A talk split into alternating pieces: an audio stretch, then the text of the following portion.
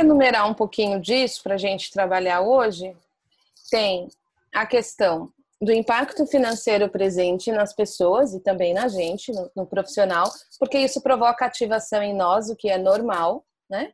A gente também vai ficar preocupado, também vai ficar ansioso, o que, que vai ser de mim, das minhas contas, dos meus filhos, cada um com a sua realidade. A gente tem o desafio dos nossos clientes não terem um set terapêutico adequado, e muitos deles não conseguem é, criar esse set terapêutico mais adequado para o atendimento online. Né? E a gente tem também a realidade de algumas pessoas não se sentirem confortáveis com o ambiente online. Uhum. Mesmo tendo privacidade, mesmo tendo recurso financeiro, é uma linguagem que não fala a elas ainda.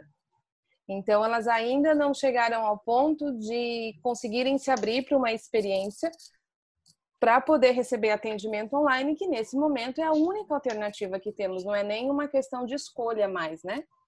passou a ser a única opção, então é importante a gente considerar. E aí a gente também tem uma demanda crescente que eu imagino que logo vai começar a ficar mais evidente, que são novas pessoas que vão acabar chegando com a necessidade de cuidados da saúde emocional, da saúde mental, que estarão impactadas também pelo estresse decorrente dessa pandemia e do isolamento social. Né? A gente não completou 30 dias de isolamento social ainda.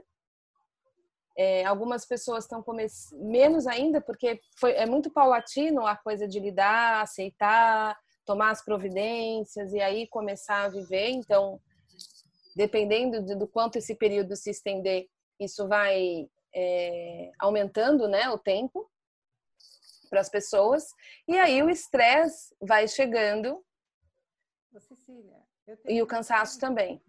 Oi, eu Kátia, pode uma... falar. Eu teria uma pergunta.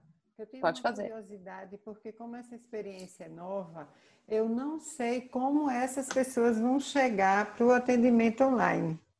Porque a minha experiência é os que eu tinha presencial foram convidados para o online. Uhum. E os online que eu já tinha, eram pessoas que moravam fora, que já Sim. eram minhas pacientes e foram morar fora. Uhum. E como receber os novos, você disse, que te procurarem? Isso, isso. Como é que eles vão ficar sabendo do que eu estou atendendo online? Os Tem novos. dois grandes caminhos, né? Um caminho é a própria indicação dos teus clientes. Né? Certo. Esse, esse é um caminho muito importante e uma via muito necessária. O outro caminho é, é, através de uma divulgação inteligente, seja via rede social, se você tem esse, esse essa predisposição, essa disposição de expor seu trabalho na rede social, ou o caminho das parcerias estratégicas. O que, que são parcerias estratégicas? É você se unir a outros profissionais a outras especialidades, seja da área da medicina, seja da área da nutrição, seja da área da fisioterapia, que você trabalhe num sistema de multitarefa, né? Então, essa pessoa que está fazendo um trabalho, por exemplo, com um nutricionista, pelas questões alimentares, e você está trabalhando os aspectos de compulsão alimentar do aspecto psicológico. Ou uma parceria com um psiquiatra que está fazendo o trabalho é, farmaco do processo e você faz o trabalho terapêutico do processo. Acho que tudo depende muito do teu estilo, tudo depende muito da maneira como você se sente à vontade. Nem todo mundo se sente à vontade para ficar se expondo em rede social, né? Então é importante que você também não viole os seus limites e cheque o que, que faz sentido para você. Porém, existem outros meios que a gente às vezes não explora, né? E esse da parceria é um dos modelos que eu considero mais eficiente, porque realmente o trabalho com as pessoas, eles, eles passa muitas vezes por ser multidisciplinar, né? Então, a gente já sabe que um, tra um tratamento de depressão só farmaco, sem terapêutico, é muito limitado. Sempre precisa ter associado ao processo farmaco o processo terapêutico, né? Então, essas parcerias, esses encontros, essas é, marcar uma entrevista online com algum profissional que você já conheça, apresentar o teu currículo, qual é a tua área de atuação, isso é o que vai te trazer essas pessoas a ficarem sabendo do teu trabalho e aí você poder atuar. Certo. Certo? Então, acho que tem, esse, tem essas várias frontes aí para a gente olhar. E antes de pensar só no atendimento online, na sessão em si, tem o prévio, que é como que eu posso convidar e conduzir o meu cliente a vir para online, essa é uma estrada, e como eu posso encontrar novos clientes para virem para online, se os que eu tenho ou não estão disponíveis, seja por qualquer um dos, desses elementos que a gente já elencou, financeiro, desconforto, privacidade. O privacidade eu quero fazer um adendo. É, para que eu possa compor aí os meus atendimentos e continuar atendendo e seguindo até que as coisas né, se anunciem em novas perspectivas. Né? Em relação à privacidade. Cecília. Quem está me chamando? Deixa eu falar de novo. A Cláudia. Cláudia, é que sua tela tá preta. Cecília, me ouvindo? Fala. Oi. Então, oi, pode falar. Ai, desculpa, perdão, peraí, deixa eu. Eu não tô conseguindo ativar, deixa eu ver se aparece. Apareceu? Apareceu, agora sim, agora eu tô vendo você. Ah, então tá. É, eu fico aqui pensando, quando fizeram essa pergunta, que é, eu acho que um dos grandes desafios, porque quando a gente pensa em privacidade, eu acho que tem N estratégias. Ficar dentro de um carro, é, acho que estabelecer limite faz, já faz parte desse processo terapêutico de saúde mental de tudo, principalmente quando uhum. se fala de adolescente, de tudo. Eu acho que o ponto principal, é, e aí me veio esse questionamento, da, de como que nós podemos mostrar a importância da saúde mental na situação atual. Porque Sim. a sensação que eu tenho que depois do financeiro vem essa questão. Será que é importante agora, frente a tudo, é a saúde mental, psicológica, emocional? Uhum. Porque o resto eu acho que tudo se torna ajustável. Mas a partir do momento que agora nós temos que lidar com uma pandemia que não tem tempo para terminar, que cada uhum. semana e cada dia é uma coisa, e fora todas as consequências sociais, econômicas, financeiras, políticas, enfim, que demandam tudo isso, eu fico pensando como atrair este cliente. Não no sentido de coagi-los ou fazer um marketing aí imenso, uhum. mas de mostrar uma importância que vai muito além. Que, é, e aí eu fico pensando que nós também, profissionais da saúde, estamos sendo, estamos respingados, né, dessas consequências. É, eu acredito, Cláudia, que essa é uma é um trabalho que a gente já há algum tempo está fazendo ou precisa fazer, que é a questão dessa educação. E ele se tornou para ontem, né? Porque infelizmente, culturalmente, por N motivos, a saúde emocional e a saúde mental, ela não recebe a mesma atenção que outros aspectos da nossa saúde. Isso já já existia antes da pandemia. Então, essa, essa virada de chave, ela não vai acontecer de imediato por causa da pandemia. O que talvez aconteça é, devido aos aumentos mais elevados de, simbolicamente, inflamações emocionais devido à pandemia, as pessoas acabem, entre aspas, se rendendo à importância de olhar para esse aspecto da saúde, né? E aí, muito, isso passa muito pela gente, né? Como é que a gente cuida da nossa saúde emocional e mental? Como é que a gente está cuidando da gente? Porque isso vai se refletir nas nossas ações, isso vai se refletir nas nossas falas e isso vai se refletir na nossa capacidade de condução de atendimento. Se a gente também não olhar para isso, porque quando o profissional da área da saúde mental e emocional ele está muito focado no outro, que não é incomum, né? Nós temos é, treinos de habilidades de vida mais direcionados a olhar para o outro do que olhar para a gente. Tanto que escolhemos essa profissão.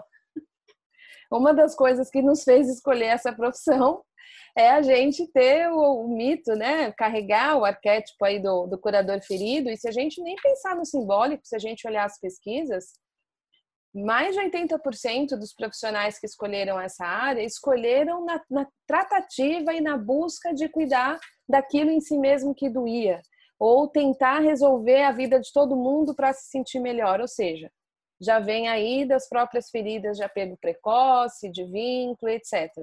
Já está lá essa história. Então, para a gente se sentar aqui e poder falar para a pessoa, seja numa primeira sessão, para ele perceber o impacto, né?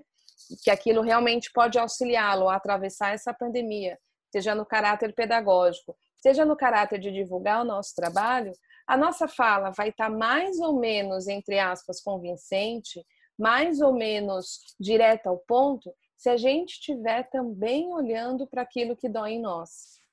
E a gente está vivendo uma pandemia que está nos atingindo como seres humanos. Todos nós estamos sendo afetados, estamos sendo afetados não só financeiramente e profissionalmente, mas na vida como um todo. Então eu, eu acho que a gente precisa começar essa realidade de cuidar da nossa saúde emocional e mental pela gente. E aí a gente vai precisar sim ter um compromisso psico educativo, educativo, pedagógico, de levar informação de qualidade. E um dos jeitos de levar informação de qualidade é compartilhar a experiência, né? O que, que a gente está, o que, que eu faço, por exemplo, para poder lidar com a ansiedade que eu estou sentindo? Quando a gente se coloca nesse lugar de eu sei o que eu posso imaginar o que você está vivendo, porque daqui eu também estou vivendo um caráter de ansiedade, de medo, de preocupação isso nos aproxima, né? E isso nos dá uma qualidade maior de comunicação e encontro com o outro. Então a gente vai precisar olhar para isso em nós. E da privacidade, sim. A gente precisa ajudar a pessoa a pensar estratégias. Para quem quer e não está podendo por causa de privacidade, a gente pode pensar algumas estratégias juntos. Uma estratégia é o carro. Uma estratégia é o carro. Eu recebi relato de alguns profissionais que fizeram sessão, a pessoa botou lá o celular no, no, no mesmo suporte que vai para ver o, o Waze, né, o, o GPS, e a pessoa teve aquele momento para ela dentro do carro. Então, o carro é uma opção, acordos dentro de casa, dependendo das relações, é uma opção. Horários alternativos, isso vai depender também da nossa flexibilidade de repente mais cedo que todo mundo, mais tarde que todo mundo, e também vai depender de você avaliar aí os seus limites, a sua a sua disposição para encontrar essa pessoa nesse horário onde talvez ela não esteja sendo acessada pelas crianças, que às vezes não é uma questão com o casal, mas a criança pequena que demanda a mãe, que demanda o pai, e aí naquele horário do sono da criança que esse pai e essa mãe vai ter um momento para si, né? Para poder ter esse momento com você. Então, a gente pode aí pensar em ajudar a pessoa a criar estratégias de privacidade para que ela não pare de receber atendimento. Ok? Então, pensando nesses núcleos que a gente está vendo, eu gostaria de começar por vocês. gostaria de cuidar um pouquinho de vocês, gostaria de receber um pouquinho ou apoiar vocês a receberem um pouquinho a dor de vocês. A gente está preocupado com o outro, claro, esse é o nosso trabalho, faz parte. Nós, nós escolhemos essa profissão porque a gente gosta disso, né? A gente gosta de cuidar da outra pessoa. A gente escolheu essa missão, como a irmã Joselma que está aqui, que é de cuidar do outro. Isso. Então, isso toca o nosso coração e nós também somos esse outro, né? Nós também somos essa vida, nós também temos os nossos medos. Então, gostaria de primeiro poder apoiar vocês um pouquinho. E o que eu vou fazer aqui agora com vocês, eu gostaria que vocês tivessem. É, deixa eu só tirar agora o WhatsApp, todo mundo já entrou. Vocês podem é, utilizar como abertura dos seus atendimentos online. Então, é uma coisa híbrida que a gente vai fazer aqui. Eu vou conduzir vocês um pouquinho e se vocês acharem apropriado, se combinar com a abordagem de vocês, se combinar com a maneira como você recebe o teu cliente, você achar que faz sentido, fazendo as suas adaptações criativas, você pode conduzir o teu cliente fazendo dessa forma também. OK? Então, uma das coisas que ajuda a gente a fazer um bom atendimento online Primeiro é esse de preparar o ambiente, né? Ajudar o cliente a preparar o ambiente, tanto ele quanto você, de preferência, criando aí elementos de privacidade, elementos de cuidado do ambiente, para que não vaze o som, para que não para que os termos de confidencialidade também sejam respeitados, né? Isso é uma coisa muito importante. Que você escolha a ferramenta online que te ofereça mais seguranças. Nós acabamos de viver aí algumas questões aí com o Zoom. Então é importante que você acompanhe e observe, porque tem diferença entre a ferramenta do, do Zoom, que é a parte gratuita, a parte paga, se essa sessão é gravada na nuvem. Então é importante que você observe esses cuidados. A gente tem diversas ferramentas para o um a um. Tem o Skype, tem o Hangout, tem o próprio Zoom, na versão paga mais seguro. Tem aí esses caminhos que você precisa observar, além de uma internet de qualidade. Então, é importante que esses itens estejam atendidos e que você faça as combinações também de antes e depois, né? Do como, como vai funcionar o atendimento online. Você precisa informar para o teu cliente a gente vai entrar num link assim, vai durar tantos minutos, é, eu vou estar com uma câmera, a sessão não é gravada, a não ser que você queira que ela seja gravada e esse material é confidencial.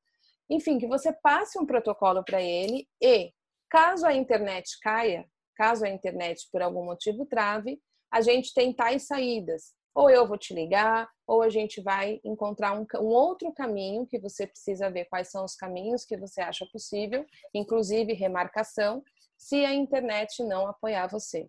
Então, tudo isso precisa ser combinado antes.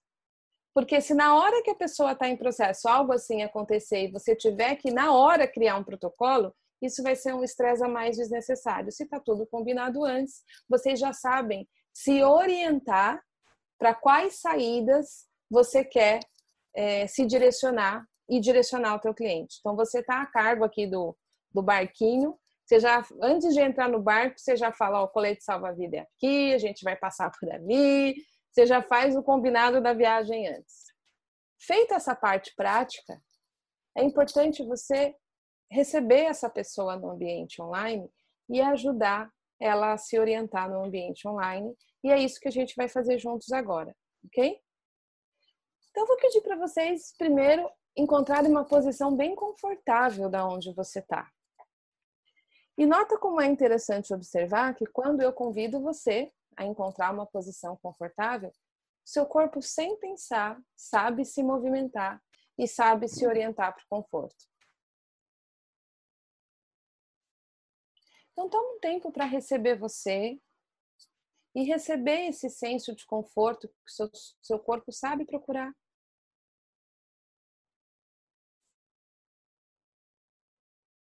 É super importante que você esteja confortável e que a sua coluna esteja ereta, de maneira que você possa se sentir presente na nossa coluna. Quando a gente fica assim numa cadeira, né, a gente está colapsado da nossa presença, a gente está sem o nosso centro. Então, levar essa informação para o teu cliente vai ajudar ele a ficar mais presente. A coluna ereta é uma das informações que ajuda o nosso senso de eu a estar mais presente aqui e agora. Sentir os pés no chão, então toma um tempo para sentir os teus pés no chão. E sentir o contato com o assento de onde você está.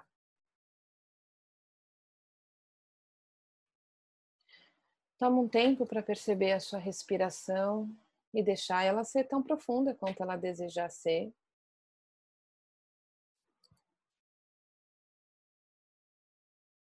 E aí, então, juntos, juntos, a gente vai colocar os dedos assim, igual vocês estão me vendo fazer, bem na frente do seu rosto. E você vai olhar para a ponta dos seus dedos e ao mesmo tempo olhar para a tela. E olhando para a tela, você vai devagarinho abrindo, bem devagarzinho. Não precisa ser rápido assim, ó, nessa velocidade que eu estou indo. Olhando para a tela e ao mesmo tempo para os dedos. Olhando para a tela, ao mesmo tempo para os dedos Mantém os olhos na tela e vai abrindo suas mãos de maneira que você consegue ver os dedos aqui na lateral. Você pode até mexer os dedos para perceber e ver a tela.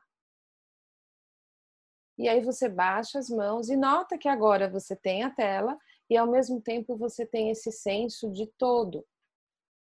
O seu senso de orientação no espaço, ele aumenta quando a gente convida a nossa visão periférica a estar aqui, E a visão periférica é uma visão que nos informa mais segurança. Por quê? Porque eu estou mais informada se vai chegar ou não perigo.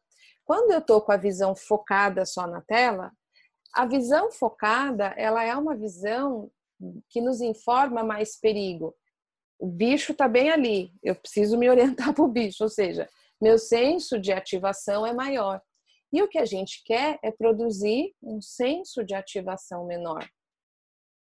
Então, esses, esse, essa chegada, sentir o corpo, respirar, se orientar no espaço, trazer a atenção periférica, esse aterramento de vocês dois vai trazer aquela qualidade que a gente geralmente constrói de maneira às vezes até mais, entre aspas, inconsciente no nosso consultório, no nosso atendimento presencial. Quanto mais regulado para baixo, quanto mais tranquila, quanto mais calma e quanto mais informação de orientação você dá para o teu cliente, principalmente no online, porque é uma mudança de ambiente importante, melhores são as chances da gente começar a criar aquela corregulação que a gente quer ser capaz de criar, para então poder acompanhar aquele conteúdo que vai ser o conteúdo da sessão daquele dia, ok? Então, uma vez dito isso, essa chegada, eu vou pedir para vocês agora esquecer um pouquinho lá do ambiente online e olhar só para você. Mas é uma coisa que a gente às vezes não faz, né? Olhar só para gente. Então, toma um tempo para notar a diferença de antes de se orientar no tempo e no espaço.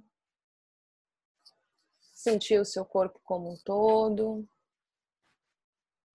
levar suas mãos e trazer um pouquinho de toque e senso de presença, né? De eu tô aqui agora. Perceber o que acontece com a sua respiração quando você traz esse senso de eu tô aqui agora. E à medida que você fecha os olhos, você está só fechando os olhos para fora para abrir os olhos para dentro e trazer um senso de sentir o teu corpo, tanto por fora quanto por dentro, sentindo a tua garganta,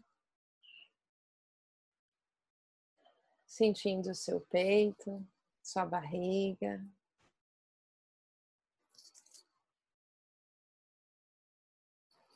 E talvez você possa dar um olá aí dentro para o que quer em você que esteja com medo, estressado, preocupado, ansioso, triste. Seja lá o que for que se apresente hoje para você, que tenha essa qualidade de estar, de alguma maneira, desconfortável, seja por todo toda a realidade externa que está acontecendo da pandemia, seja por uma realidade específica da tua vida, desafio de carreira, diminuição de clientes, seja o que for. Toma um tempo para dizer olá para isso em você que se sente assim. Talvez você possa usar essa frase grande que diz: Olá. Eu estou dizendo um olá para algo em mim que está. E você pode encontrar a palavra que melhor encaixa. Talvez a palavra medo, talvez a palavra ansiedade, talvez a palavra tristeza.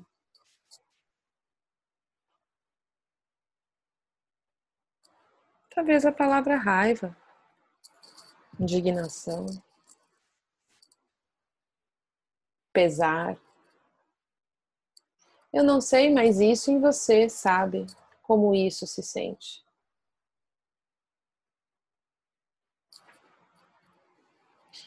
Lembrando que você pode simplesmente ser um espaço para estar com isso. Você não precisa se fusionar e você não precisa se distanciar. Você pode apenas estar com isso em você, do jeito que é, permitindo que isso em você receba a sua companhia e seu estado de presença. E nota como é para isso em você poder receber a sua companhia. Nota como é perceber que você é quem percebe isso em você que se sente assim.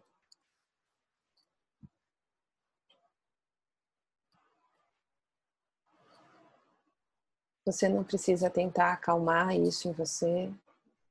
Você não precisa dar demandas para isso em você. Isso em você só precisa de uma companhia gentil.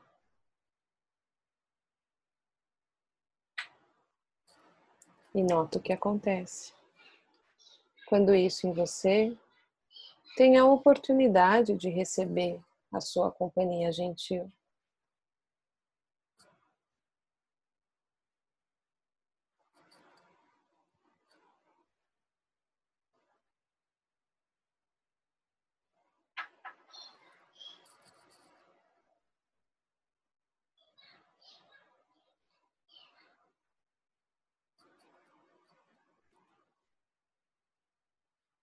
E nota quais palavras, imagens ou metáforas descrevem melhor isso que você percebe, que tem se sentido assim.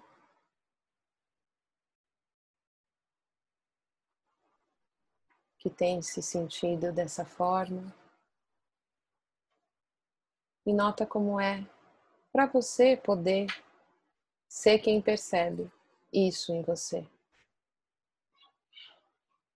sem nenhuma demanda. Apenas acolhimento, respeito, gentileza.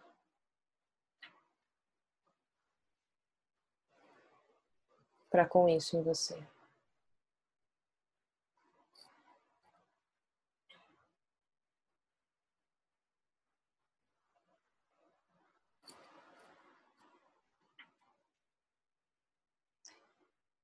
Daqui a pouquinho a gente vai trazer nossa atenção aqui para o mundo externo. E antes disso, você pode permitir, e sem você saber, que você pode retornar outras vezes e ser essa companhia gentil para com ele, para com ela, para com isso, o pronome que melhor encaixar. Você pode tomar um tempo para fazer essa companhia gentil para aquilo que você sente. Você pode aprender a tomar um tempo para oferecer esse espaço para se sentar, se assentar com o que quer em você que se sinta assim.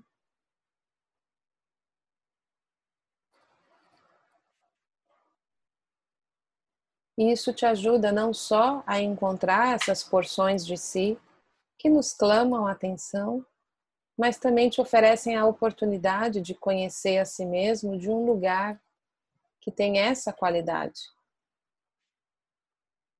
Essa qualidade de acolhimento, essa qualidade de espaço, essa qualidade de percepção. E desse espaço desse lugar que você passa a conhecer. Você começa a encontrar recursos, você começa naturalmente a perceber mais. E você passa a ter mais condição para se orientar na vida e em relação ao seu próximo passo.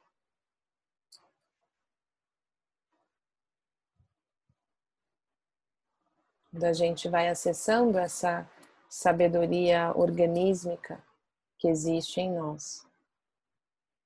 A gente vai sendo esse recipiente alquímico para aquilo que habita em nós. Sem brigas, sem apertos, sem demandas.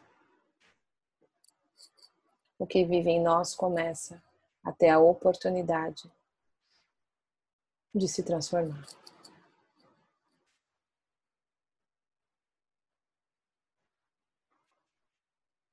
E então talvez você possa deixar uma apreciação gentil para você, para o seu corpo, para o seu processo, trazendo sua atenção de volta. E nota um pouquinho a diferença que você vai ficando à medida que a gente vai pendulando e oferecendo a oportunidade para nós mesmos de visitarmos outros espaços em nós mesmos. Então, quando a gente recebe o nosso cliente no atendimento online, uma primeira dica preciosa que eu dou para vocês, antes de começar, toma um tempo para receber você, toma um tempo para se orientar no tempo e no espaço, toma um tempo para se conectar dentro desse espaço que existe em você. E aí você vai poder conduzir o teu cliente a fazer o mesmo para que juntos então vocês façam a jornada da sessão, aonde vocês vão receber o convidado do dia, que é o tema do seu cliente.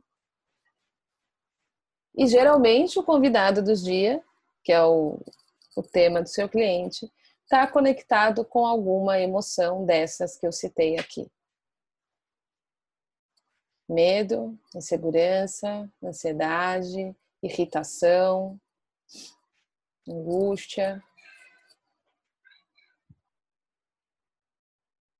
Quanto mais habilidosos nós vamos ficando em ser esse esse esse espaço para com isso em nós, mais habilidosos, consequentemente, vamos ficando na possibilidade de apoiar o nosso cliente a fazer a jornada que ele faz de encontro em cada sessão com aquilo que é o convidado dele, embora ele não convide geralmente, né? O convidado se apresente em forma de emoção ou possessão, né? De um sequestro emocional, não deixa de ser um visitante. O medo, a raiva, o que quer que seja. Faz sentido isso para vocês? Mariette, quer falar? Pode falar. É, eu acho que essa prática, Cecília, que você fez, é, tem muito a ver com duas formações que eu fiz recentemente. Uma foi na terapia focada na compaixão e fiz um, aquela prática de oito semanas de mindfulness, né? E eu acho que você usou a palavra é, chave aí, que é a gentileza com a gente mesmo de acolher e, e, nesse sentido, poder validar qualquer sentimento e não só se livrar dele, né? Mas ter essa, essa volta dessa autocompaixão com, com gentileza. E a partir disso, desse lugar, poder fazer isso para o outro, para o paciente, para o cliente, né? Eu Sim. acho que é fundamental mesmo. Achei, achei muito bacana esse início e a gente poder se preparar dessa forma para estar presente de verdade, né? Sim. E é o, é o elemento que vai mais apoiar o teu cliente agora.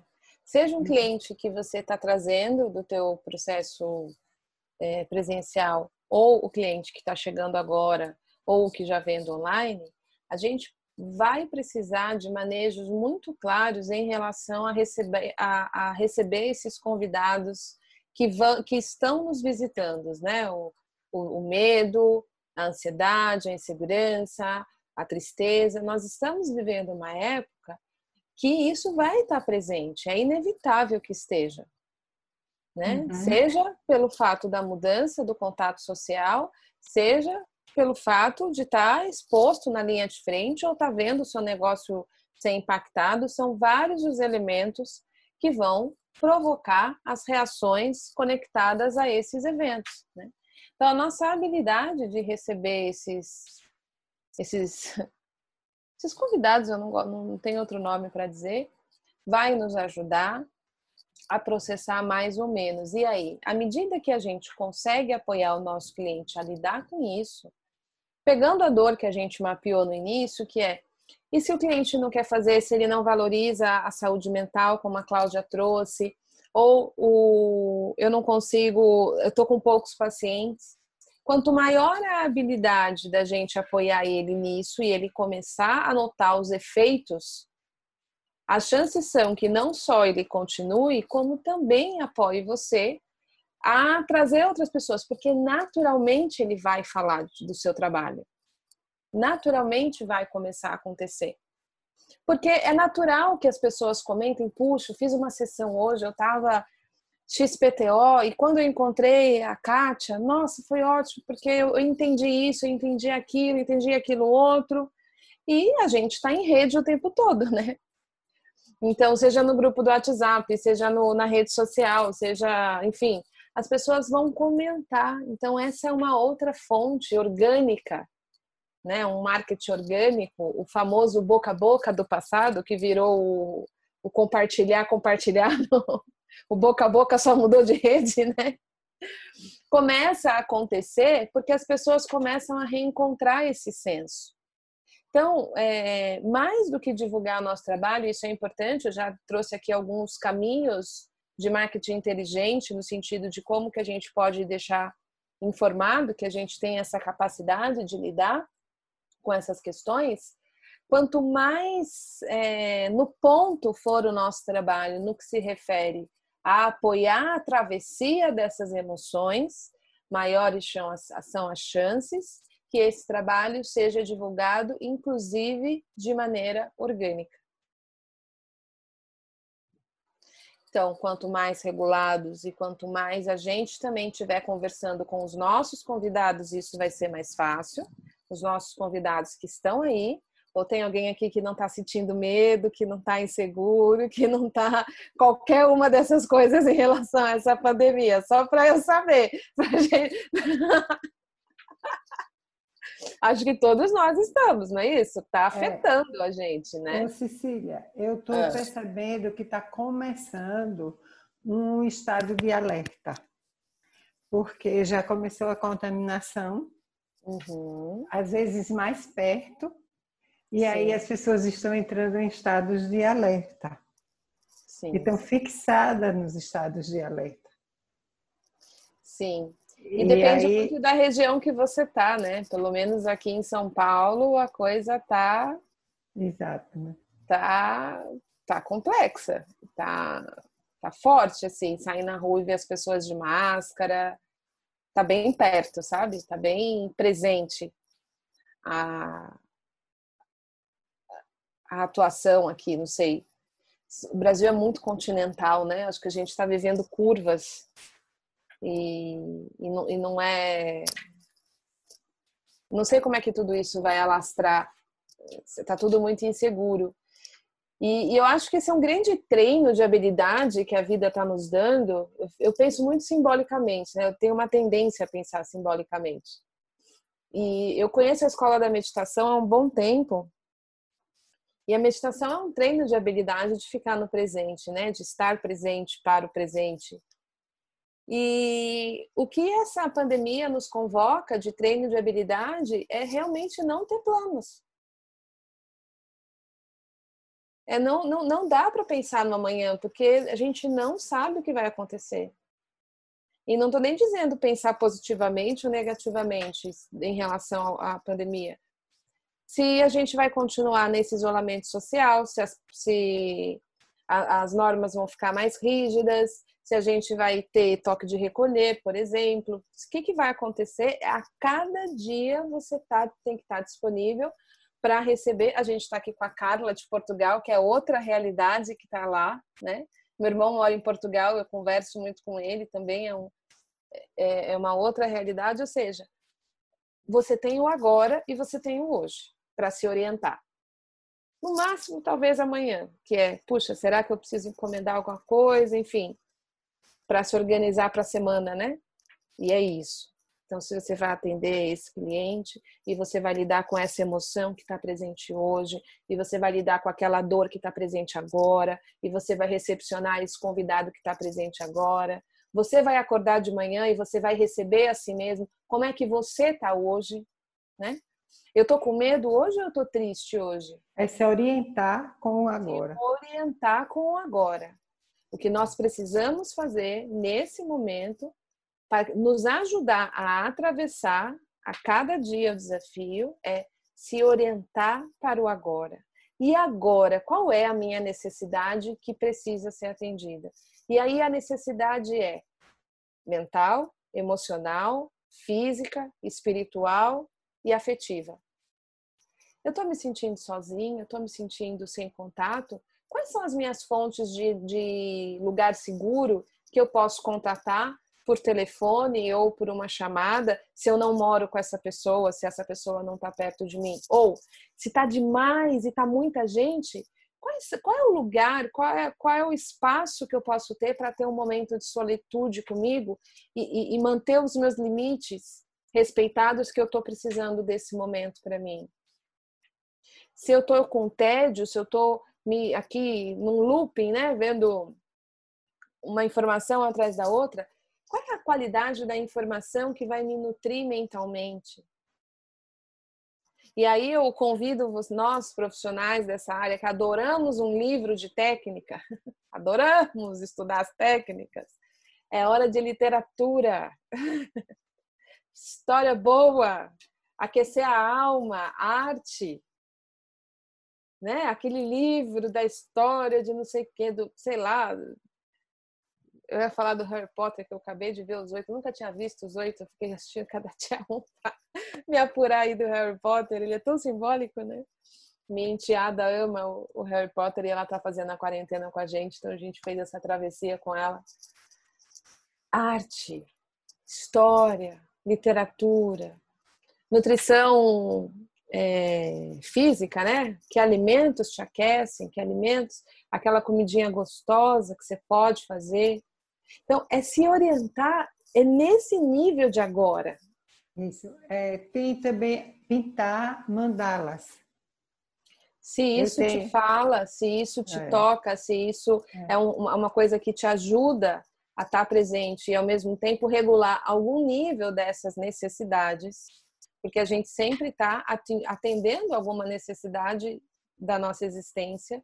E eu não estou dizendo necessidade, essa palavra é uma palavra que pode ficar perdida, o que o meu corpo me pede agora?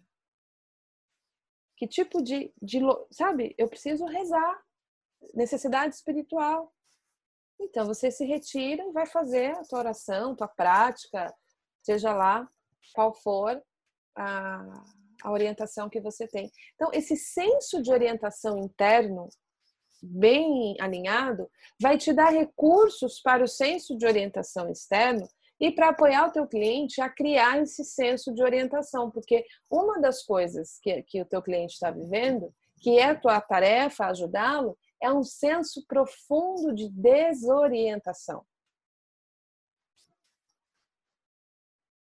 E não é só porque ah, tá pandemia, se eu fico em casa, não fico em casa. A rotina foi alterada, a, a, as certezas foram retiradas, a agenda foi quebrada, tudo deixou assim, do nada de existir. Né? Então, o senso de orientação gera esse tipo de paralisia que se reflete muito no discurso que vocês trouxeram, da falar, ah, eu não vou fazer sessão agora porque eu não sei o que vai acontecer. Esse senso de desorientação está muito refletido nessa fala é verdade, você não sabe o que vai acontecer e talvez seja a nossa tarefa nos orientarmos com o que pode e deve ser feito hoje e agora. Então, ajudar a estabelecer o senso de reorientação para o aqui e agora, estabelecer rotinas possíveis e aí estabelecer acordos possíveis, tanto de se aquele cliente que fazia a sessão toda semana for possível, dependendo do acompanhamento, do estágio de saúde que ele esteja e o que quer que seja aí o teu, teu senso clínico de acompanhamento, Talvez diminuir, mas não parar. Refazer contratos adequados à realidade? Sim, mas não parar. Então, propor essas experiências que vá ajudando a pessoa a se orientar e a ter um senso claro do quanto isso pode apoiá-la nessa travessia é que vai te ajudar a compor não só a tua quantidade de atendimento, mas a tua prática de atendimento online. E também é importante que você se oriente quanto você dá conta, conectado com as suas pausas e com o seu descanso e com aquilo que te nutra, porque você também vai precisar disso. Mais do que antes. É, você já não, não, nós já não temos muitos recursos disponíveis de regulação no bando, de encontro com pessoas queridas, ou de ah, ir no parque e ficar debaixo de uma árvore, ou se você mora num lugar possível, bonito, e sair para andar. Olha quantos recursos retirados. Então, nós precisaremos também é, criar esses recursos que nos, nos, nos nutram e nos orientem de como eu posso estar bem para poder fazer o meu trabalho. Se você atendia antes seis, sete pessoas por dia, oito, talvez você precise atender menos que isso. Você precisa checar, sem entrar no teu looping de ansiedade e ser arrastada, arrastado, sequestrado por um senso de orientação de medo, que é atuar na sobrevivência e não no teu senso de clareza. Faz sentido isso para vocês, tá? Tá encaixando no como que a gente foi mapeando um pouquinho do que que a gente pegou de dor no começo, estratégias de saída e quais são os elementos que vão nos apoiar aqui. Sim? Eu trouxe um texto, inclusive ele faz parte do terapeuta de si. Quem está lá no terapeuta de si Cadê você? Texto.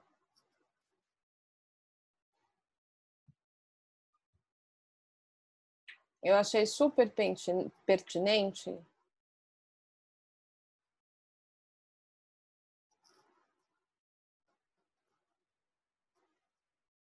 Eu vou compartilhar minha tela para a gente ler juntas e vocês vão entender por que eu escolhi esse texto para hoje. Depois a gente vai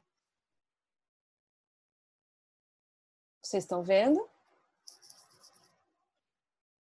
É, esse desconforto que você sente é tristeza? Sim? Estão vendo? Uhum. Ok. Vamos lá. Esse texto foi escrito por Scott Berinotto no dia 23 de março, falando do. Ele é funcionário da HBR, e como que eles estão lidando, né, com esses tempos. Eu achei super pertinente algumas considerações que vai corroborar com o que a gente já viu um pouco aqui. Vamos lá. Alguns membros da equipe de edição da HBR se encontram praticamente no outro dia, uma tela cheia de rostos em uma cena, se tornando mais comum em todos os lugares, como estamos aqui agora, certo? Uma tela cheia de rostos. Conversamos sobre o conteúdo que encomendamos neste momento angustiante de uma pandemia e como podemos ajudar as pessoas. Mas também conversamos sobre como estávamos nos sentindo. Um colega mencionou que o que ela, que o que ela sentiu foi pesar. Cabeças a sentiram em todos os painéis. Se podemos nomear, talvez possamos administrá-lo. Essa é uma frase que eu gostaria que vocês tivessem aí muito presente para vocês. Se podemos nomear, talvez possamos administrá-lo. Nos voltamos para David Kessler para ideias sobre como fazer isso. Kessler é o principal especialista do mundo em luto.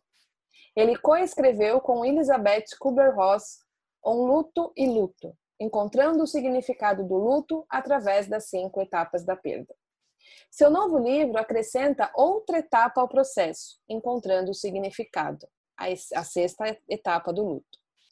Kessler também trabalha há uma década em um sistema de três hospitais em Los Angeles. Ele serviu na equipe de risco biológico. Seu trabalho voluntário incluiu ser uma reserva especializada da LA, LAPD para eventos traumáticos, além de ter servido na equipe de serviços de desastre da Cruz Vermelha. Ele é o fundador do Grief.com, Grief é luto em inglês, que recebe mais de 5 milhões de visitas anualmente de 167 países. Depois, se vocês quiserem olhar esse site, é, ele é em inglês, mas você põe lá no Google Translate vale a pena conhecer o trabalho do Kessler. Kessler compartilhou seu pensamento sobre por que é importante reconhecer a dor que você pode estar sentindo, como lidar com ela e como ele acredita que encontraremos significado nela. A conversa é levemente editada para maior clareza. HBR pergunta: As pessoas estão sentindo muitas coisas no momento. É certo chamar um pouco do que eles estão sentindo de tristeza? Kessler, sim. E estamos sentindo uma série de dores diferentes. Sentimos que o mundo mudou e ele mudou. Sabemos que isso é temporário, mas não é assim. E percebemos que as coisas serão diferentes. Assim, como ir para o aeroporto é sempre diferente de antes de 11 de setembro, as coisas vão mudar. E esse é um ponto em que elas mudaram. A perda da normalidade, o medo do pedágio econômico, a perda de conexão. Isso está nos atingindo e estamos sofrendo coletivamente. Não estamos acostumados a esse tipo de sofrimento coletivo no ar. Você disse que estamos sentindo mais de um tipo de tristeza? Sim, também estamos sentindo um sofrimento antecipatório. O luto antecipatório é aquele sentimento que temos sobre o que o futuro reserva quando não temos certeza. Luta antecipatória é outra coisa que eu gostaria que vocês anotassem. Geralmente ele se encontra na morte. Sentimos isso quando alguém recebe um diagnóstico terrível ou quando pensamos que perdemos um dos pais, perderemos um dos pais algum dia. O luto antecipatório também é um futuro mais amplamente imaginado.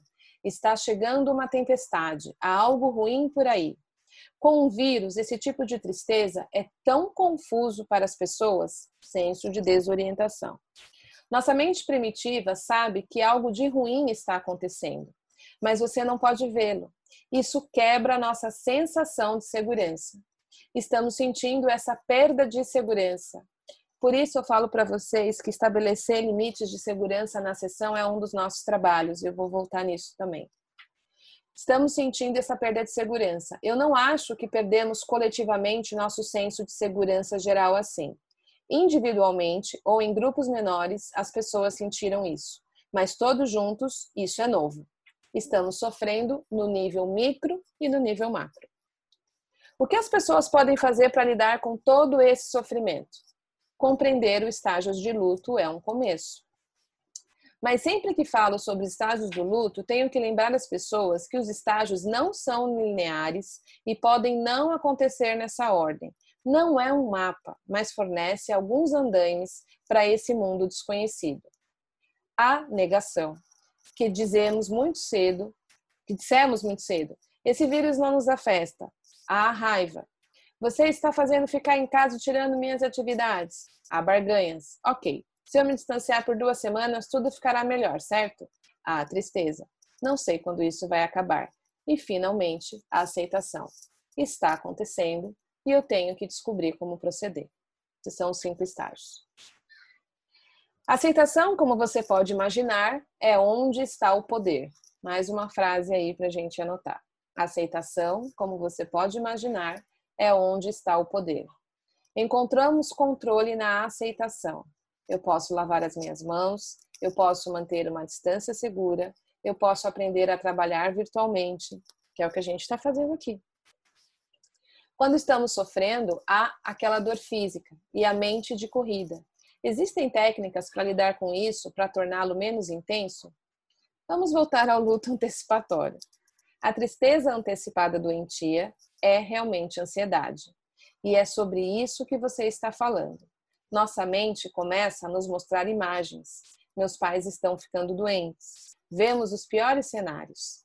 Essa é a nossa mente sendo protetora. Nosso objetivo não é ignorar essas imagens ou tentar fazê-las desaparecer. Sua mente não deixará fazer isso e pode ser doloroso tentar forçá-lo. O objetivo é encontrar equilíbrio nas coisas que você está pensando. Se você sentir a pior imagem tomando forma, pense na melhor imagem. Lembra que a gente já falou um pouquinho de pêndulo? Todos ficamos um pouco doentes e o mundo continua. Nem todo mundo que eu amo morre. Talvez ninguém o faça porque todos estamos dando os passos certos. Nenhum dos cenários deve ser ignorado, mas também não deve dominar. O luto antecipatório é a mente que vai para o futuro e imagina o pior. Para se acalmar, você quer estar no presente. Esse será um conselho familiar para quem meditou ou praticou atenção plena, que é o mindfulness. Mas as pessoas sempre se surpreendem com quão prosaico isso pode ser. Você pode citar cinco, cinco coisas na sala. Há um computador, uma cadeira, uma foto do cachorro, um tapete vermelho e uma, uma caneca de café. É simples assim. Respirar. Perceba que no momento presente, nada que você antecipou aconteceu. Nesse momento, você está bem.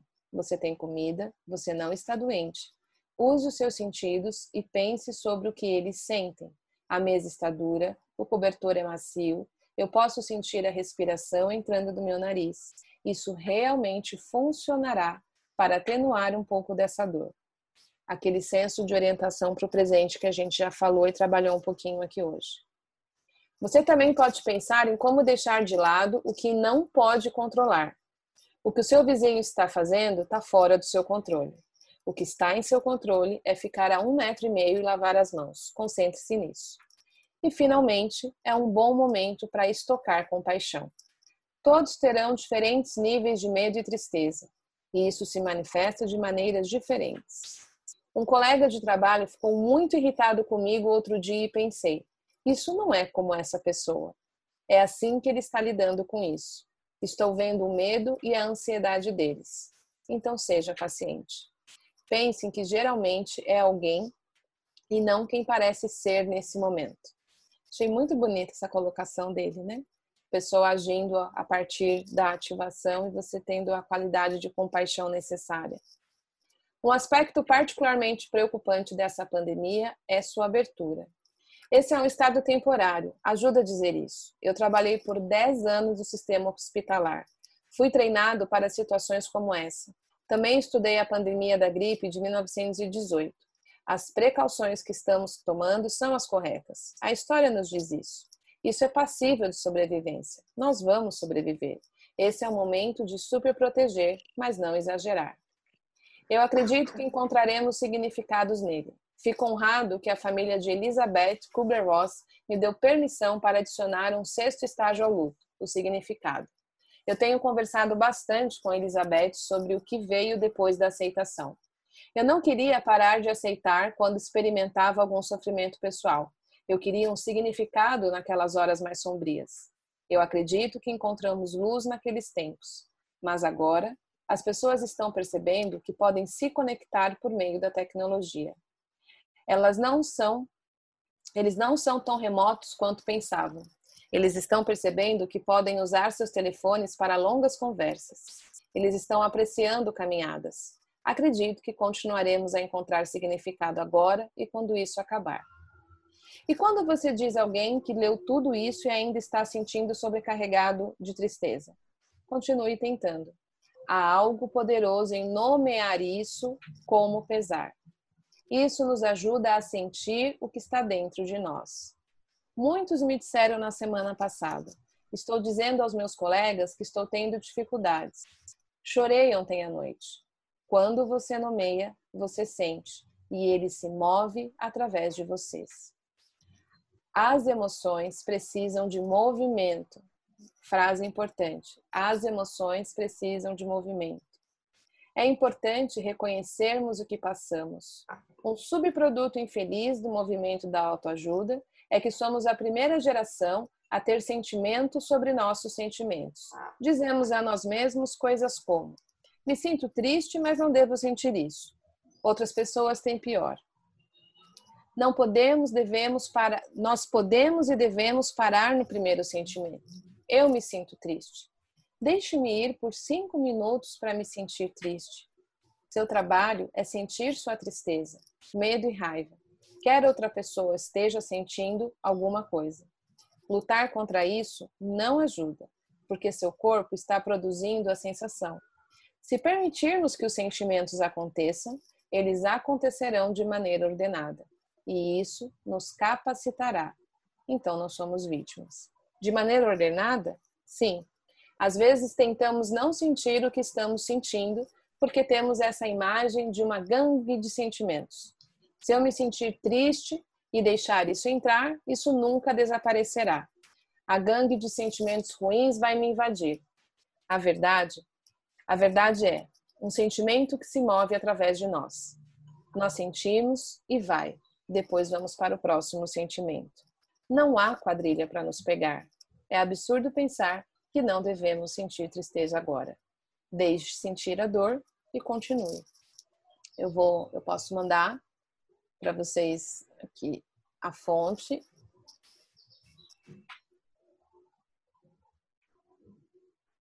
Já vou colocar aqui para vocês. Eu fiz uma tradução livre, ok? Essa entrevista é em inglês, me perdoem, que não é nada técnico oficial. Apenas achei de uma profundidade de alguém que tem uma experiência e uma habilidade de compreender os estágios que nós estamos passando. E uma das belezas da nossa espécie, embora nossa espécie já tenha feito muitas besteiras, a gente já fez muita coisa boa, é que nós aprendemos com o conhecimento um dos outros, né? Nós humanos, tudo que a gente sabe veio de outro ser humano também. A gente aprendeu a ler porque alguém organizou isso, a gente aprendeu a fazer conta, a gente aprendeu tudo que a gente aprendeu lendo a vida de outras vidas. Então, quando a gente se conecta com esse conhecimento, a gente está fazendo um movimento de contato social. Receber o outro pela sua história, pela sua percepção, pela sua análise. Então, esse esse texto me tocou porque o Kessler ele é um grande sábio no que se refere a lidar com o que é mais difícil, né? Que são as perdas significativas e o luto. E tudo muito do que a gente está vivendo e os nossos clientes também está conectado a lutos de diversas formas. Lutos de planos não realizados, sonhos perdidos, rotinas não possíveis, distanciamentos impostos, incertezas é, irritantes, um tempo que a gente não sabe quanto vai durar.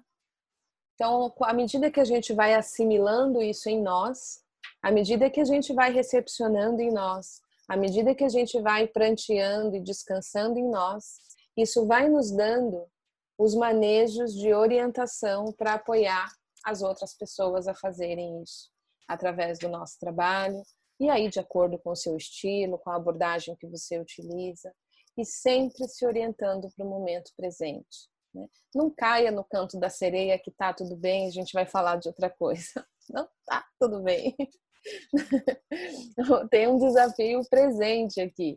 Então, eu acho que esses elementos que eu estou trazendo hoje para vocês podem dar muito recurso e muita muito caldo no seu atendimento e muito e muita vivência de próximo passo. Fez sentido isso para vocês? Sim. A gente tem mais aqui dúvidas para suportes específicos do que eu trouxe aqui, se ajudou vocês, né? Eu procurei aqui hoje ir um pouquinho mais fundo em manejos que eu acredito que realmente podem ajudar. Eu tenho atendido esses dias e, e tem sido muito claro o quanto saber recepcionar o que está presente agora com toda a qualidade para que a emoção tenha espaço para passar, né? Uhum. É o que que torna o atendimento fluido. E as frases que eu pedi para vocês anotar é, é, é, a receita. É a receita, tá tudo aí. Tá o texto resumido, vocês nem precisam entrar lá no inglês para ver, tá aí. Né? Aquilo que eu nomeio, eu tenho a oportunidade de poder dar conta, né? Dar conta no sentido de ser continente, de, de ser o espaço. Não, eu não gosto muito da palavra controlar, é nesse sentido de cabe aqui, eu te recebo, eu te percebo, aquilo em mim que está triste, que está com medo, que está o quê? Que palavra melhor descreve, que melhor nomeia, que melhor encaixe? Quando eu nomeio, eu recebo, eu digo olá, e eu tomo um tempo com aquilo, aquilo naturalmente começa a se mover. Sem que eu precise dizer como, sem briga, sem não, tá tudo bem agora, que é o que ele fala da luta no texto, né? Simplesmente permitindo que isso possa ser. E aí eu vou para o próximo, para o próximo, até que eu fico nesse espaço de presença onde aqui agora eu posso me sentir bem. E a última dica que eu gostaria de dar antes de abrir para as perguntas: se permitam se sentir bem. Uhum. Porque a gente, é, quando está vivendo situações assim, que tem preocupações presentes e a gente está sendo muito sequestrado por preocupações e medo, dá um pouco de culpa se sentir bem. Tipo, ah, tô aqui agora, tô bem, de repente tô olhando a janela, o céu tá lindo, tá azul, aí me dá uma paz profunda, um senso de gratidão, aí logo em seguida, nossa, mas você está se sentindo tão bem, tem alguma coisa errada com você, né? E aí você já vai para o próximo. Se permita sentir bem, olhar para o céu. Se você fez um alimento gostoso e você sentiu gratidão, vive isso. Se permita ficar no bem. Isso vai te dar mais resiliência e mais espaço para receber, então, quando os sentimentos difíceis te visitarem. Ok? Ajude o teu cliente também a reconhecer o que ele sente bem e permanecer nisso. Isso também vai ajudar. Isso é diferente de alienação. Ah, deixa eu me sentir bem. Não, eu estou me sentindo bem e eu me permito me sentir bem. Não é eu estou me sentindo mal e agora não, deixa eu me distrair, deixa eu jogar isso aqui debaixo do tapete e vou fazer alguma coisa, vou tomar, sei lá, três garrafas de vinho para ficar bem aí já é um outro tipo de bem. Okay? Vamos para as perguntas, comentários, compartilhares. Tão bom ver o rosto de vocês, me sinto bem. Me sinto em bando, adoro bando. Posso compartilhar aqui? Por favor, Silvia. É, eu não, não ganhei nenhum cliente novo aí nesse momento, né? Então, estou eu tive algumas perdas e segue comigo quem já seguia, assim, em processo. E aí o que eu senti é que essa novidade que a gente está vivendo só é, trouxe com mais intensidade questões que já estavam sendo trabalhadas, assim, sabe? Uhum. Então, é, clientes meus que se sentem muito desorganizados emocionalmente, agora estão mais ainda. Sim. É, quem tinha uma ansiedade ou uma questão de relacionamentos, etc., que, que de alguma forma já estava trabalhando, agora isso está tudo intensificado. Então, é, eu sinto que conseguir trabalhar na sessão o tempo, sabe? Conseguir trabalhar assim uma coisa de de um espaçamento, porque eu acho que a gente está vivendo um condensado já. E aí a uhum. pessoa tem uma ansiedade natural e ela vem e, e, e, traz uma questão que já era dela. Mas eu, eu não sei, estou pensando alto aqui, dividindo o que eu tenho sentido, né? Certo. Usar o tempo da sessão para para a pessoa sentir com mais tempo o sentimento dela, a sensação dela, para ela poder elaborar com um pouco mais de calma, assim, sabe? De, de para ela se permitir, assim, entrar em contato com mais suavidade, talvez. Isso está sendo um bom recurso, assim, eu estou sentindo que tem sido uma boa alternativa nos meus atendimentos, sabe? Sim. Tem uma condução, é, se você me permitir compartilhar, que eu acho que ajuda muito, que é primeiro sempre trazer para o corpo, né? Para o aqui agora. Mas é um convite que diz assim: o que disso tudo que você está me trazendo hoje é o mais, o que mais chama a sua atenção, que parece precisar hoje realmente que a gente passe um tempo com ele ou com isso. essa fala, passe um tempo com ele ou com isso, já tem a intenção de promover um pouquinho de desidentificação, né? A pessoa uhum. percebendo aquilo que é a questão. E essa fala de aquilo em você que parece o que mais clamar pela sua atenção também. E aí, se vier uma resposta muito rápida, ou muito pronta, ou muito cheia de explicação, fala, eu ouvi, você disse isso, isso e isso. Se a gente levar esse mesmo convite para o seu peito, o que, que seu peito diz? E se a gente levar esse mesmo convite lá mais embaixo para a barriga, o que, que a sua barriga diz? Então, te vai ajudando aí chegar naquilo que parece ser essa, esse lugar no corpo organísmico que a gente precisa tomar um tempo. Ah, é uma parece uma bola aqui. Ah, vamos tomar um tempo para ficar com essa bola, com isso em você que é como uma bola. E aí a gente vai encontrando as palavras. Quando a gente vai encontrando as palavras, isso, esse movimento por si mesmo já começa a dissolver aquilo que está condensado. Então, eu concordo 100% com você que sim, aquilo que já era as nossas tendências agora está tudo inflamado, sem a menor sombra de dúvida.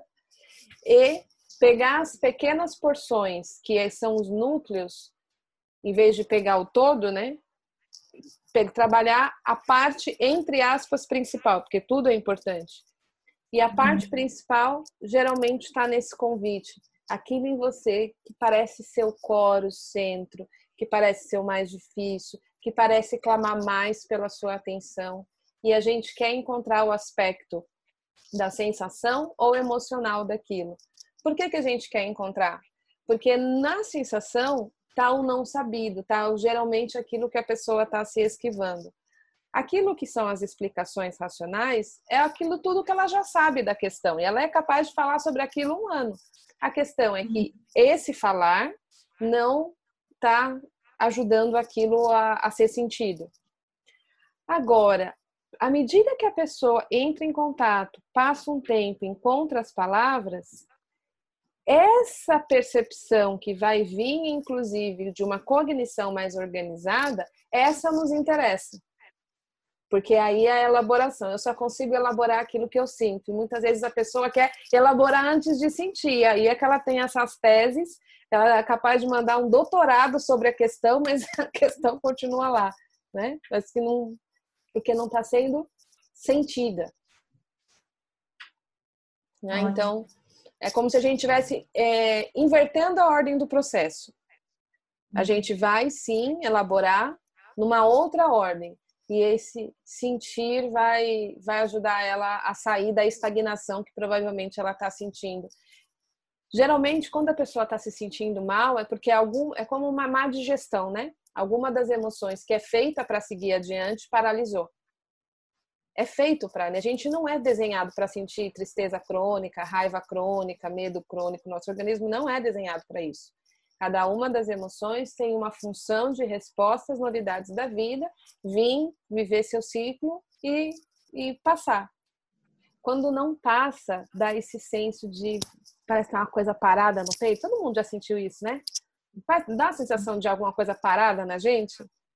Que é semelhante a uma má digestão, né? Só que é uma má digestão emocional. Então é o jeito que a gente vai encontrando espaço para aquilo poder passar. Se te ajudar, depois me conta se te ajudou. Legal, mas já ajudou, obrigada. Imagina, obrigada a você que mais, gente? Mais pergunta? Alguma coisa mais? Vamos lá. Mariette Bruna. Vai, Mariette. Eu queria só comentar que eu achei fantástico esse texto, o modo como você conduziu. Fiquei até emocionada, para te falar a verdade. Achei uhum. Fantástico. São frases assim que você disse muito bem, resume bem e é a prática em si. É a prática é a prática. Achei muito bacana. Se você puder enviar essa tradução por e-mail, te agradeço. Quem quiser me mandar, é... quem quiser receber o texto em português, escreve para mim no e-mail, porque tá. eu não tenho os e-mails de vocês aqui. Vocês sabem meu e-mail, né? Atendimento, arroba cecilialauriano.com.br, que eu respondo e envio. Que tá. aí eu vou mandar para vocês que participaram aqui da aula, aí fica mais fácil, porque por aqui eu não consigo mandar o arquivo, mas você me escreve e eu mando com o maior prazer. Tá, nossa, De novo, gente, tradução livre, não é técnica. Não tem problema. Eu vou fazendo aqui minhas, meus quebra-cabeça que dá para entender, né? Deu Dá, muito. Deu bastante. Queria te agradecer de verdade. Muito obrigada. Cecília. Obrigada a você. Me escreve que eu te mando. Tá bom. Bruna? Tá, Bruna. É, na última aula, eu não sei se você se lembra, mas no final eu falei com você. Lembro. Te perguntei sobre os idosos, né? E Sim. eu queria te agradecer, porque eu comentei aquele dia que eu já é, sou da abordagem centrada, né, da psicologia humanista, e aí eu levei para os meus atendimentos naquela semana tudo aquilo que você trouxe para a gente. E eu não sei se você percebeu no início da aula, quando você começou a levar aquilo, eu comecei a, a bocejar. Eu comecei assim, sentir um relaxamento tão grande, eu comecei a bocejar. Eu falei, meu Deus, eu vou conseguir assistir a aula. Mas voltei. contrário. Não, é, voltei, voltei para a aula e foi uma sensação muito incrível. E naquela semana que eu acho que tinha sido muito você não foi a primeira, foi a segunda, né? Que estourou todo esse. Foi, foi 15 dias atrás, estava bem mais perto do estouro. Sim. Isso. E foi uma semana que eu estava muito ansiosa, que eu estava naquele momento, né? Que você citou um pouco antes. E eu voltei para mim. Na sua aula, eu voltei para mim. E a partir dali, eu, eu senti uma muito e, por incrível que pareça, não senti culpa de ficar bem. Que bom! Foi muito bom, bom. foi muito bom mesmo. Um, um, cuidado muito grande comigo, uma retomada, um resgate, assim. Posso dizer que eu fiquei ansiosa uma semana. É, eu até brinquei na minha família que eu só acho que sou a única pessoa que estou gostando da quarentena. eu acho que eu estou me sentindo muito mais produtiva até, mais organizada no tempo e no, e no espaço. E levei, compartilhei isso com os meus clientes naquela semana. É, fiz o que você orientou de convidá-los para uma sessão sem custo é, experimental online. Funcionou muito, todo mundo que experimentou ficou. Então, quem tinha deixado porque não podia ir para o consultório voltou.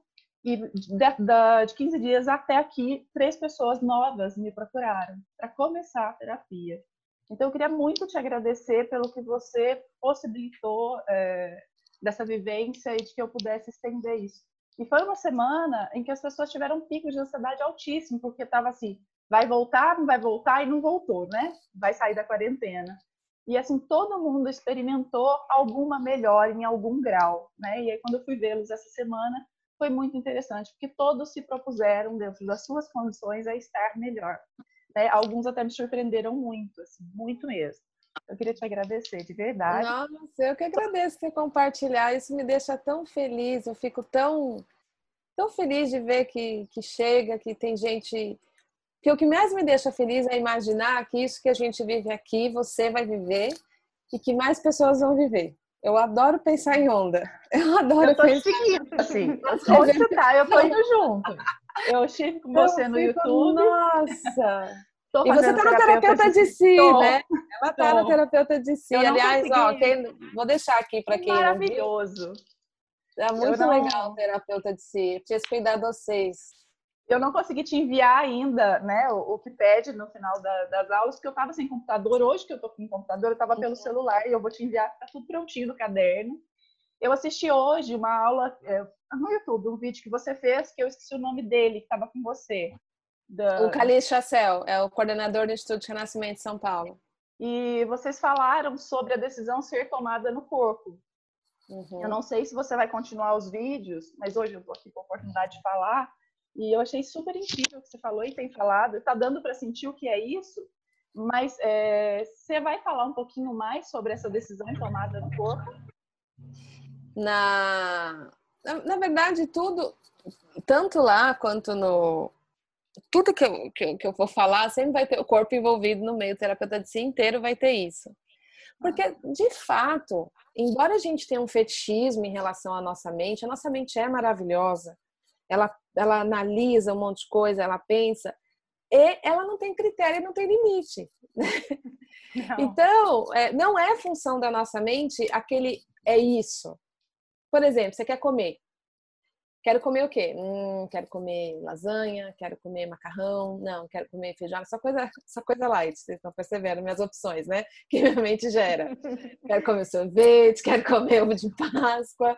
Aí, de repente, é, vem um, ah, é isso. Esse é isso, é uma sensação. Não, é, o, a nossa mente gera as opções.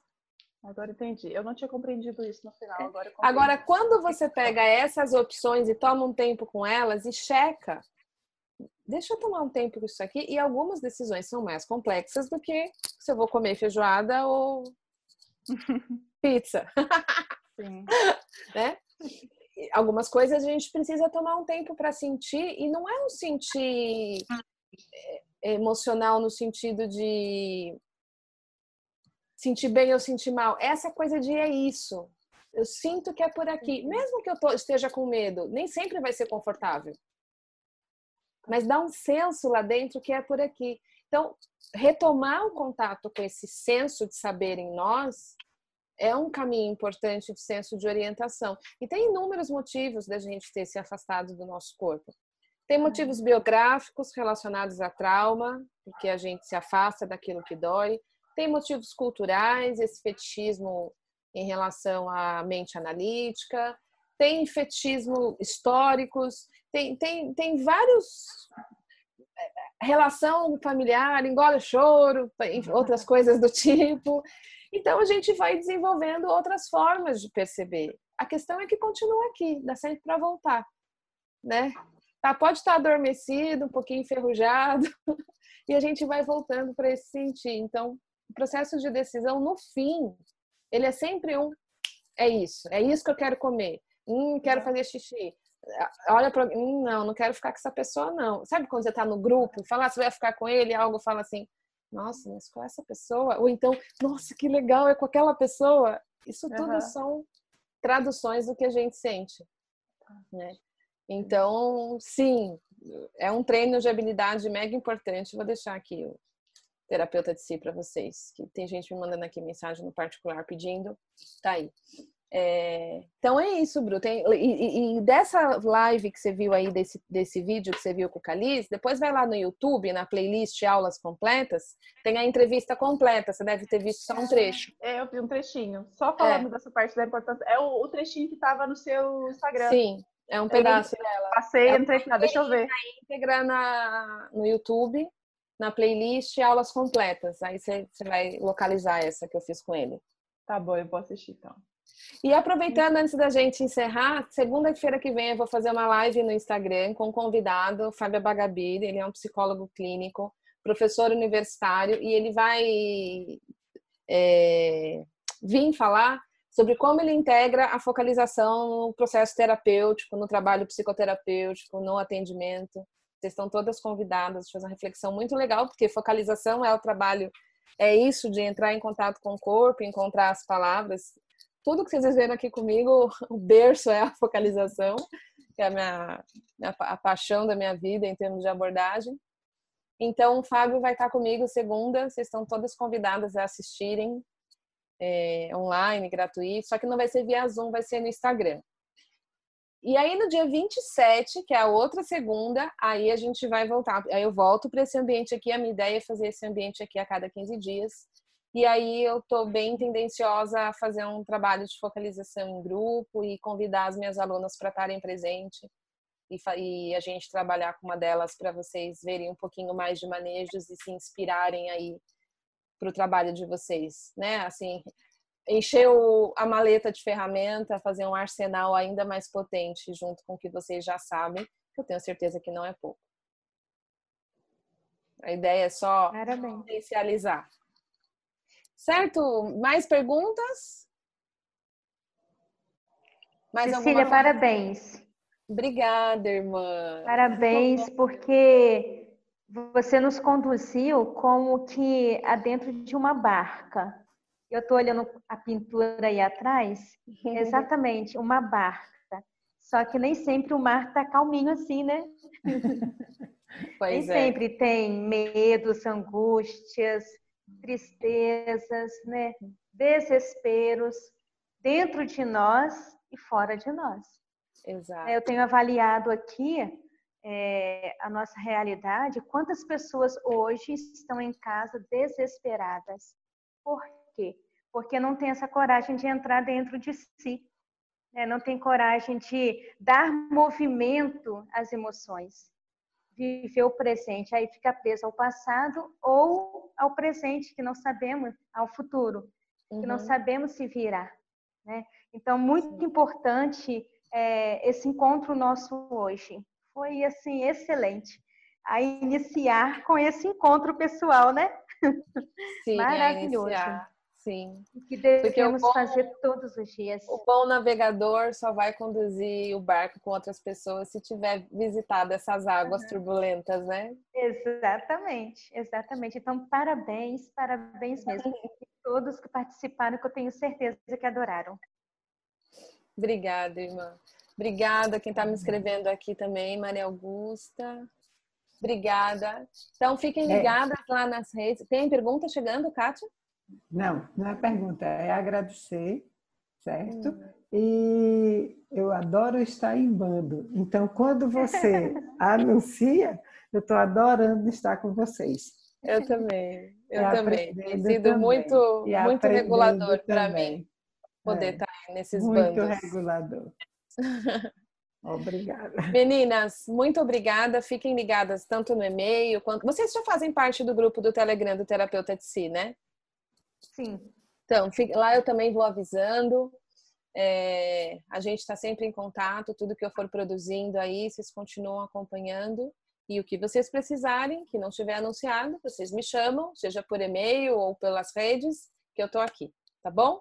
Pode deixar. Grande beijo. Obrigada. Deus abençoe. Até a próxima. Até. Deus quiser.